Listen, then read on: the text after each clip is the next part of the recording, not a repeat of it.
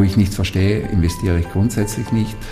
Und wo ich nicht von den Menschen überzeugt sind, die, mit denen ich das Geschäft mache, äh, mache ich auch nichts. Herzlich willkommen zu einer neuen Folge des Podcasts der Südtiroler Wirtschaftszeitung, die SWZ trifft. Dieses Mal treffen wir Heinz-Peter Hager. Er ist Wirtschaftsprüfer und Präsident der Signa Italien. Mein Name ist Silvia Sant'Andrea. Ich bin Redakteurin der SWZ und ich darf unseren Gast begrüßen. Guten Tag, Herr Hager. Schön, dass Sie sich die Zeit für uns nehmen. Guten, Ta guten Tag. Heinz-Peter Hager hat in Venedig Betriebswirtschaft studiert und wurde anschließend Wirtschaftsprüfer.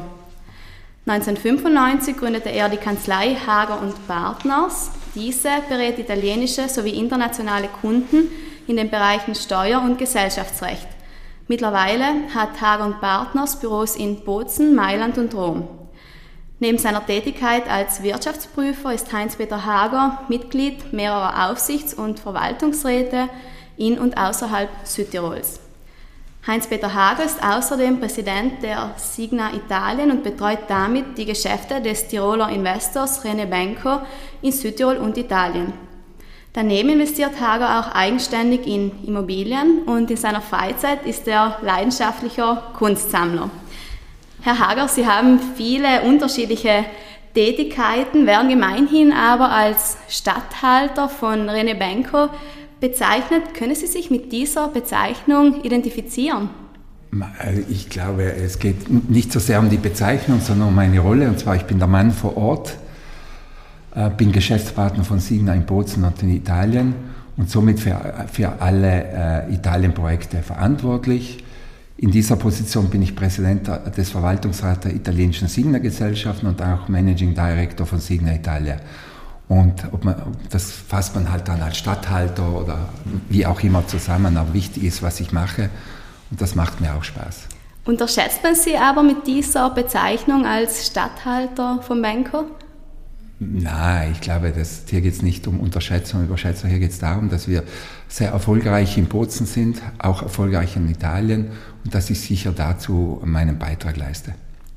Wie wir eingangs gehört haben, Sie sind Wirtschaftsprüfer, selbstständiger Investor, Unternehmer, Präsident der Signa Italien. Haben Sie denn eigentlich nie genug? Na, hier geht es nicht um genug. Das macht, es macht mir Spaß, weil ich einfach gerne etwas bewege, weil ich einfach gerne Zeichen setze. Und ähm, wir, wir brauchen nur jetzt am Bozen denken. Wir haben die alte Kellerei in Gries, praktisch ein, äh, auch ein Quartier, das sind über fast 11.000 Quadratmeter mitten von Gries, die haben wir neu bebaut. Wir haben dieses Areal zu einer, einer neuen, zeitgemäßen Funktion gebracht. Wenn man jetzt an unseren Walterpark denken, wir haben dort eine abgefuckte Zone im Zentrum der Stadt mit viel Energie und viel Durchsetzungsvermögen so weit gebracht, dass wir dort ein neues Quartier bauen können und das macht mir einfach Spaß und das mache ich gerne.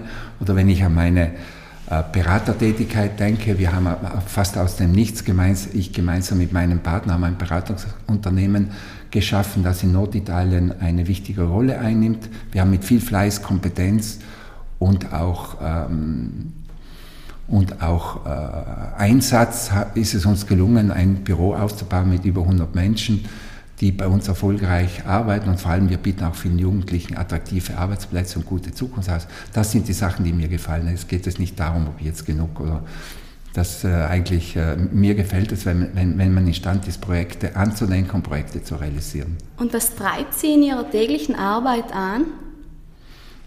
Äh, ich war gerade jetzt in einer Sitzung bei Signa und haben gesagt, was mich antreibt, ist das Erste, was ich jeden Tag in der Früh mache, ist die Selbstmotivation.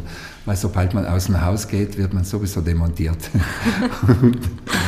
Aber sonst, was mich antreibt, ist einfach, dass ich sagen kann, am Ende des äh, Abends oder nach, nach äh, ein paar Monaten, du, da haben wir wieder was geschafft, da ist wieder was gelungen. Wir haben natürlich nicht immer nur Menschen, die begeistert sind von dem, was wir machen, aber glaube, unser Track Record, unsere, wir sind eine Erfolgsgeschichte und das gibt natürlich auch Kraft. Wie, wie, funktioniert denn diese Selbstmotivation, von der Sie gesprochen haben? Das Erste, was ich immer mache, ist in der Früh Zeitung lesen. Da kann ich immer wieder lesen, was die Leute alles gegen uns äh, vorhaben.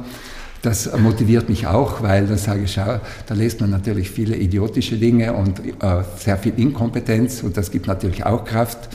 Und dann, äh, dass man sich durch den Kopf gehen lässt, was man alles machen muss und was man alles machen kann. Und vor allem auch, äh, wie, wie, wie, wie geht man den Tag an. Wenn Sie möchten, könnten Sie morgen schon in Rente gehen. Was hält Sie denn davon ab? da hätte ich schon längst in Rente gehen können. ich glaube, dass es, äh, das ist auch ein bisschen Charaktersache, dass man jetzt nicht sagt, du, ähm, ich tue jetzt nichts mehr oder jetzt gehe ich nur mehr Golf spielen oder was auch immer.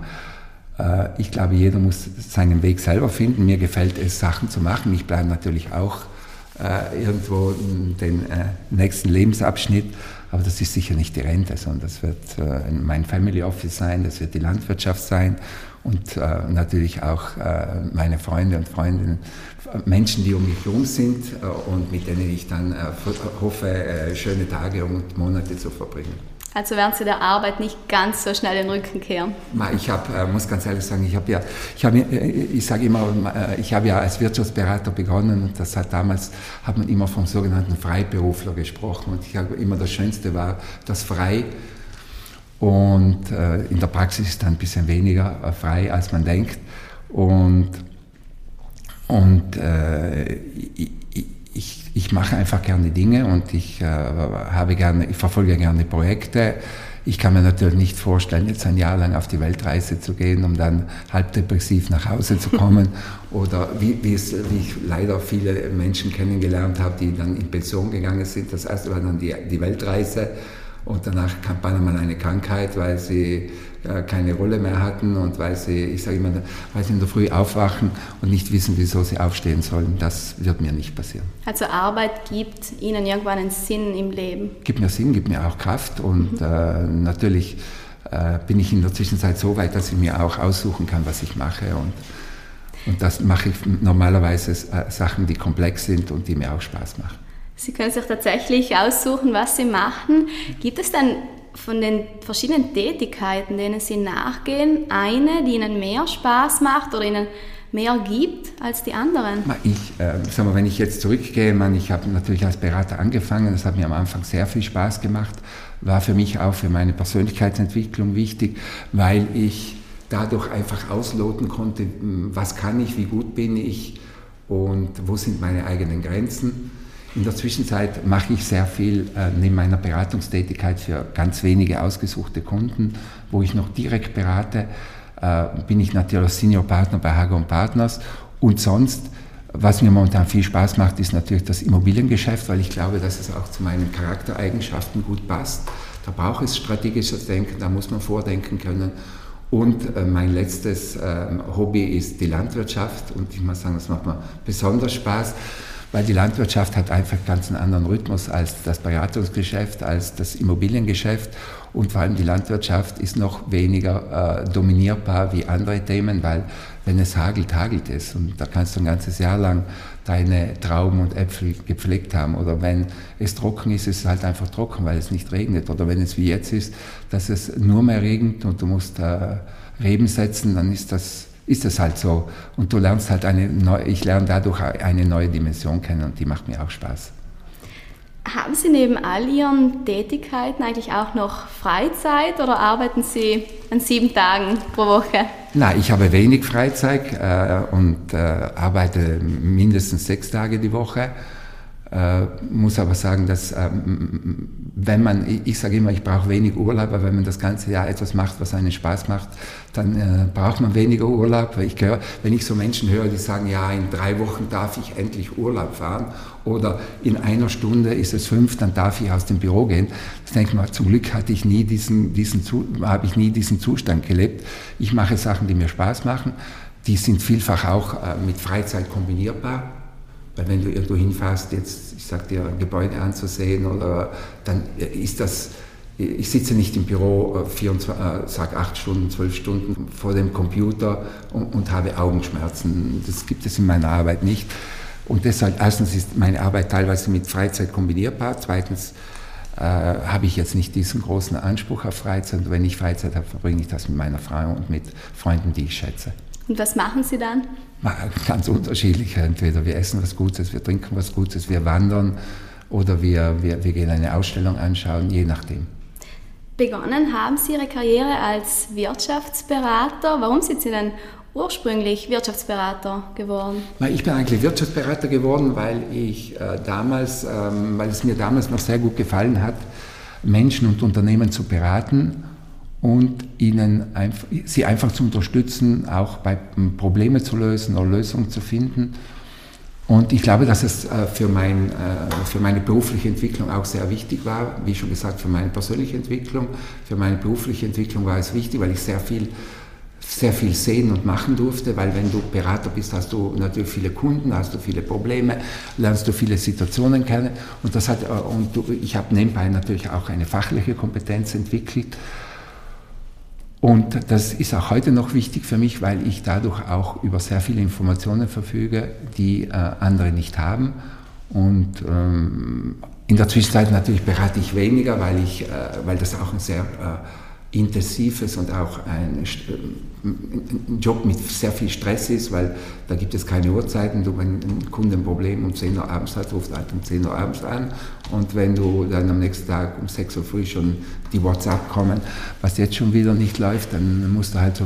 Und ich äh, habe das Glück, dass ich, ein, äh, dass ich mit meinem Partner zusammen ein strukturiertes Unternehmen aufgebaut habe mit sehr vielen kompetenten und auch viel, sehr vielen motivierten Mitarbeiterinnen und Mitarbeitern und dass die das sehr gut machen und dadurch bin ich da nicht mehr so gefordert.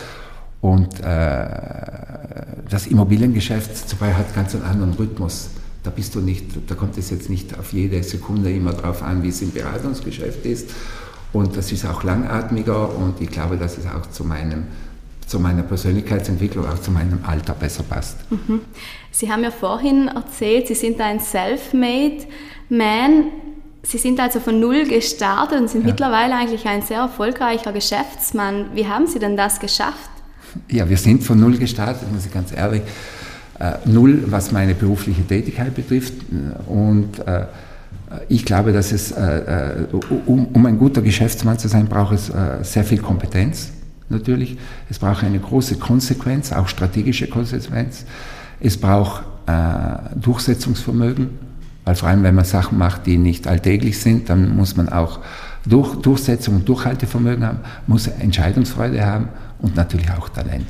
Und diese Kompetenzen und Talente besitzen Sie? Ja, die traue ich mir zu und ich glaube, dass äh, ich, äh, dass wir auch in der Zwischenzeit bewiesen haben oder ich bewiesen habe, dass ich schon das eine, dass das eine andere Erfolgsprojekt durchgezogen habe. Und was ich auch glaube, was ich gut kann oder was ich auch gelernt habe, ist mir die richtigen Partner auszusuchen und mit den richtigen Mitarbeitern zusammenzuarbeiten. Weil kein Mensch kann alles und da muss man halt schauen, dass man dass man, dass man sich mit Menschen umgibt, die, die das können, was du nicht kannst oder die das stärken, wo du, äh, damit du noch stärker wirst. Und ich glaube, ich habe eine gute Hand für Mitarbeiter, gute Hand für Partner und vor allem bei Mitarbeitern. Ich sage immer, es gibt drei Kategorien von Menschen, die, die nicht Leute aussuchen können.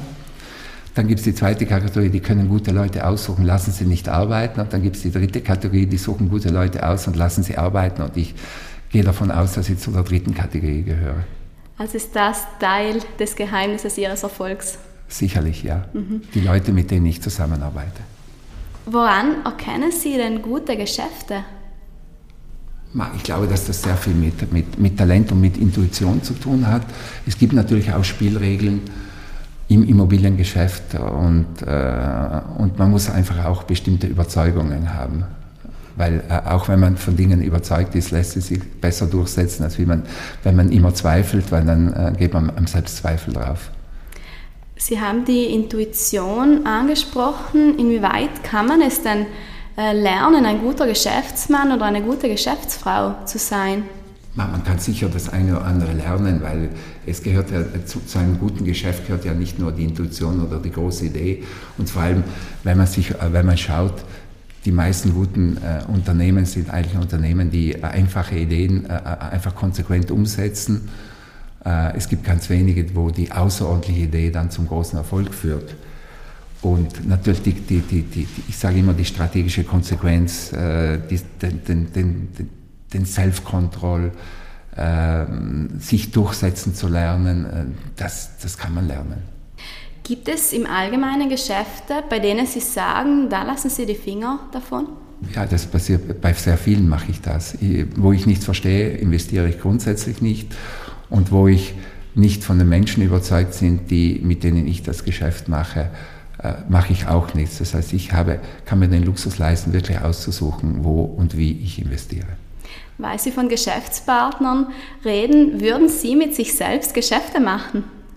Auf jeden Fall, weil ich glaube, dass ich äh, äh, bestimmtes Talent habe, dass ich Handschlag, Handschlagqualität habe und dass ich die Sachen auch durchziehe. Sprechen wir über ein anderes Thema, über Reichtum. Was bedeutet denn Reichtum für Sie? Für mich ist Reichtum vor allem Freiheit. Freiheit, äh, das zu machen, von dem man überzeugt ist.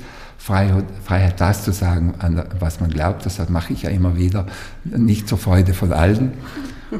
Und vor allem auch äh, so wenig wie möglich abhängig von anderen zu sein. Was die totale Unabhängigkeit, wenn man im Geschäft tätig ist, gibt es nicht, aber man sollte versuchen, die einzugrenzen, damit man nicht in eine, Unabhängig in eine Abhängigkeit gelangt, die dann im Geschäft gefährlich ist.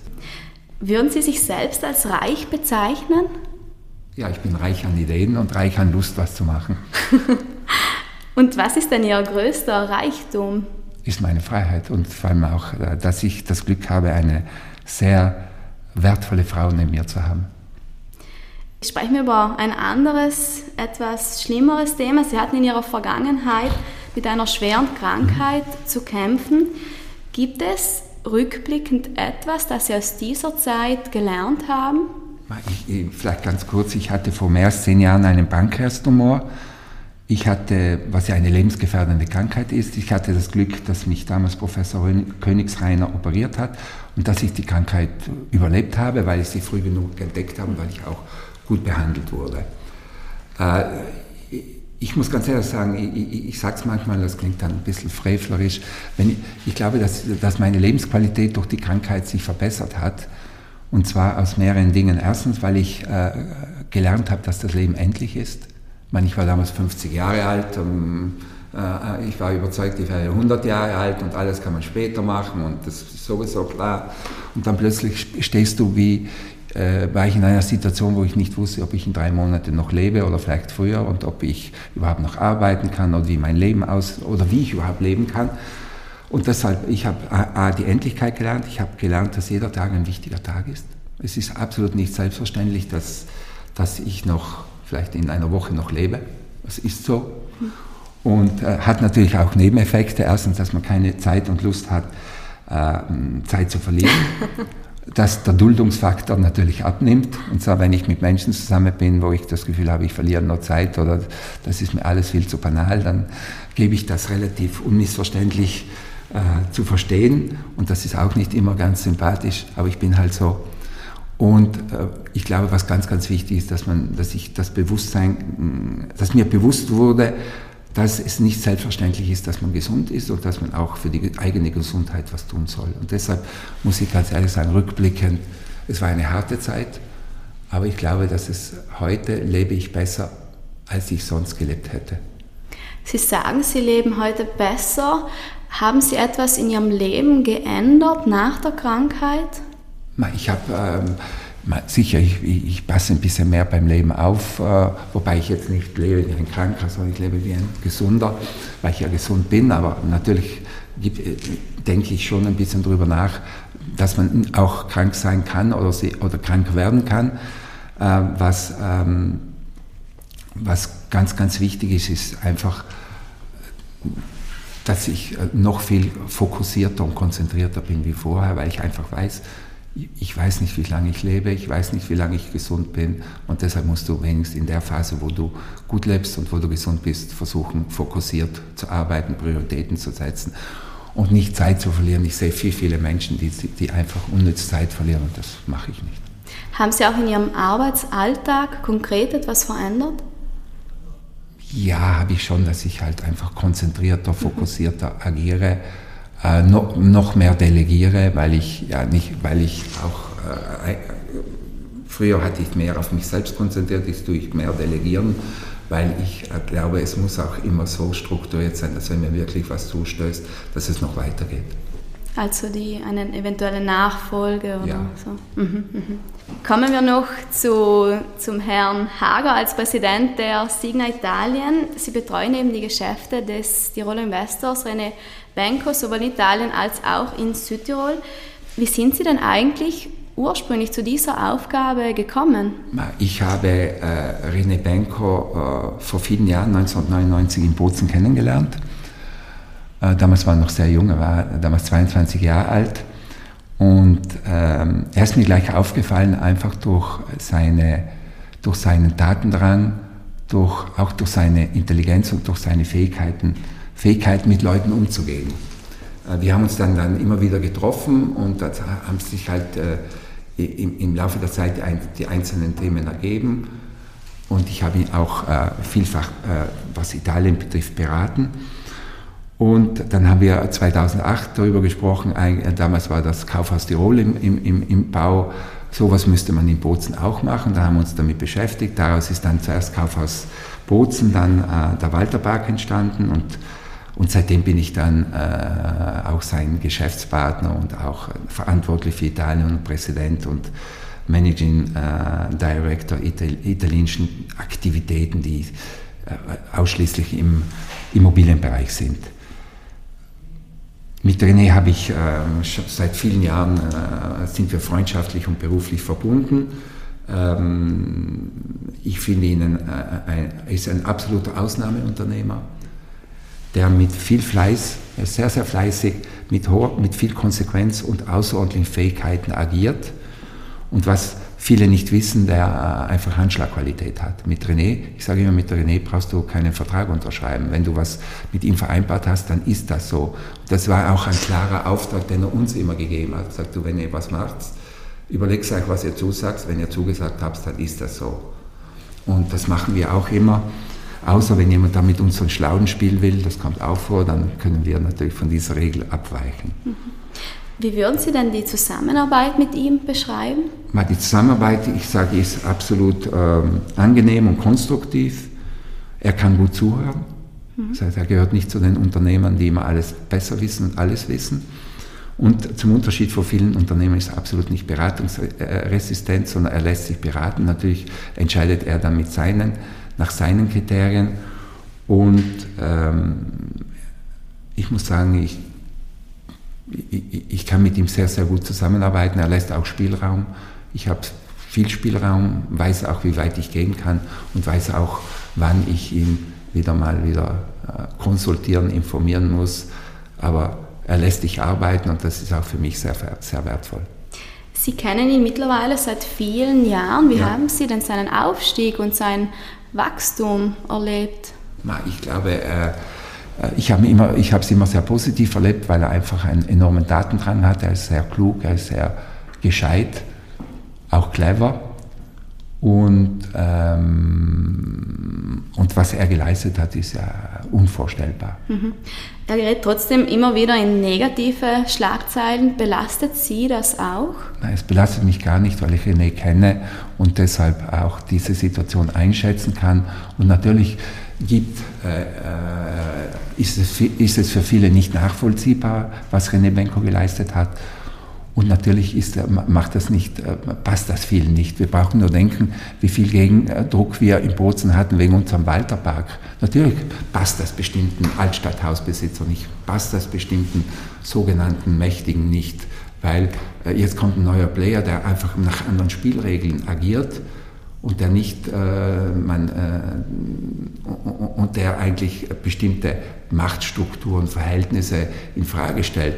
Aber mit denen können wir leben. Und das, wir, wir hatten ja auch, wenn ich zurückdenke, wie viel wir, wie viel wir Negativpresse hatten im, im, im Zeitraum des, der Genehmigung des, des Kaufhausbotsens. Ich meine, das wäre, wir haben ja dann auch die eine oder andere Richtigstellung in den Zeitungen gemacht. Ich meine, äh, ist nachvollziehbar und natürlich bei René ist das, so Benko ist das jetzt in einer ganz anderen Dimension und mit dem muss man leben.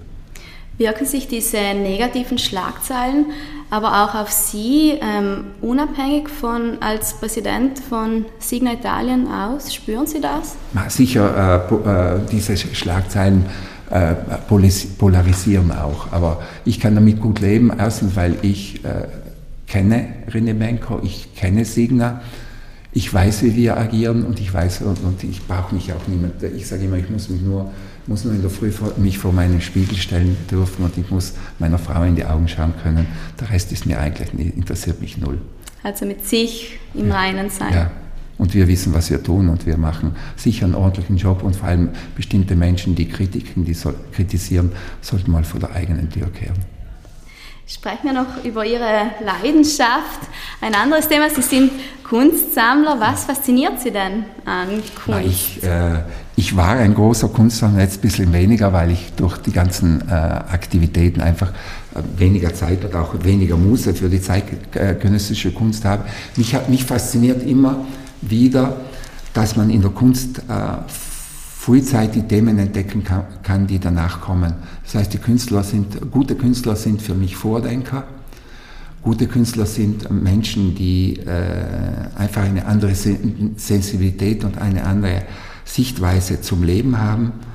Und, ähm, mir, und ich sage auch immer, wenn ich heute imstande bin, äh, im Immobiliengeschäft erfolgreich zu sein, dann, habe ich, dann ist das auch darauf zu, zurückzuführen, dass ich Kunst ges gesammelt habe und Kunst sammle, weil da musst du vordenken. Vor allem, wie ich das gemacht habe mit zeitgenössischer Kunst, vor allem mit junger zeitgenössischer Kunst, da, da, kaufst du Künstler, die noch niemand sind, die noch nicht im Markt positioniert sind und du musst verstehen, ob den den künstlerischen Diskurs, die diese Künstlerinnen und Künstler machen, ob der äh, nachhaltig ist, ob der Qualität hat oder ob das nur jetzt mal so, eine, so ein, ein Aufschrei ist. Und äh, das Gleiche ist auch im Immobiliengeschäft. Da musst du auch verstehen, äh, wo geht die Welt hin, hm, was, was, was, was braucht man in fünf Jahren, was macht in fünf Jahren Sinn. Und, ähm, und Kunst ist einfach faszinierend. Also ist das tatsächlich das Investieren in Immobilien vergleichbar mit dem Investieren in Kunst? Nicht ganz, weil natürlich äh, das Immobiliengeschäft, ich sage mal von der, von, der, von, der, von der Sache her weniger, vor allem wenn man zeitgenössische, frühe äh, zeitgenössische Kunst im Frühstadium, äh, Frühstadium äh, sammelt, ist natürlich die, die, ähm, das Risiko größer als im Immobiliengeschäft weil Immobiliengeschäft ist einfach der, Breit, der Markt breiter, lässt sich besser einschätzen. Aber auch bei Immobiliengeschäft, wenn man ein Development betreibt, so wie wir das machen, dass wir ganze Quartiere entwickeln oder abgefuckte Zonen zum neuen Leben entwickeln, da musst du ja auch Ideen haben, du musst auch sagen, wo, was, was kannst du dort machen, wo kann das hingehen, was braucht eine Stadt, was brauchen die Menschen? Und das ist schon, äh, das heißt, man, da muss man vordenken können, wir sind ja keine, wir, wir bauen ja nicht Häuser. Das Haus ist das Ergebnis von einer von einer Aktivität. Natürlich musst du auch machen, weil sonst, sonst ist es alles, alles heiße Luft. Und ich glaube schon, dass äh, mein Kunstsammeln äh, mich gelernt hat, anders zu denken. Woher haben Sie das äh, notwendige Know-how, um in Kunst zu investieren? Das habe ich mir mit, mit, mit vielen blauen Flecken angeeignet. Also gehören da auch ein paar Fehlinvestitionen dazu. Ist wie überall. Ich sage immer, der, der sagt, er hat nie Fehler gemacht, der hat nie was gemacht. Herr Hager, damit kommen wir schon zum Abschluss unseres Gesprächs. Und zwar stellen wir da unseren Gesprächspartnern immer drei Fragen mit der Bitte um kurze Antworten. Meine erste Frage ist, wie würden Sie sich selbst mit drei Worten beschreiben? Sich selbst beschreiben ist schwierig, aber glaube, dass ich fleißig bin, dass ich äh, intelligent bin und dass ich auch sympathisch sein kann. Kann. ja. Welcher ist für Sie der schönste Ort Südtirols? Für mich der schönste Ort Südtirols ist äh, Eppan, weil ich dort ein paar Bauernhöfe habe und es mir dort sehr gut gefällt. Und welchen Tipp würden Sie Ihrem jüngeren Ich geben? Konsequent sein und an sich selbst glauben. Danke, Herr Hager, für dieses Gespräch und weiterhin alles Gute. Dankeschön.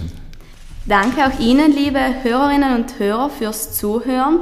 Falls Sie Anregungen zu unserem Podcast oder Ideen für Gesprächspartner und Gesprächspartnerinnen haben sollten, dann schreiben Sie mir doch eine Mail an silvia.swz.it.